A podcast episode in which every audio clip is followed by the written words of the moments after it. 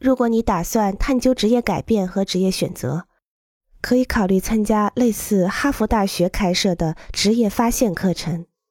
德克萨斯大学的萨摩学会或其他的在三 W A I A O R G 网站上公布的课程。如果你打算改变职业，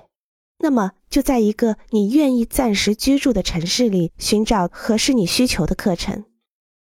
要测量在建筑系取得成功的可能性是不容易的，因为建筑要求具备非常多的能力和天赋。在考察了这个领域后，许多学生决定选择另一种职业发展。例如，著名的演员吉米·斯图尔特毕业于普林斯顿大学建筑系。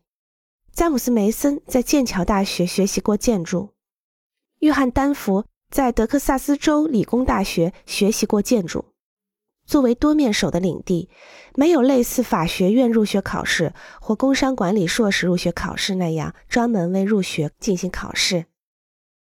学校根据考试成绩来判断申请者在法学院和商学院成功的可能性。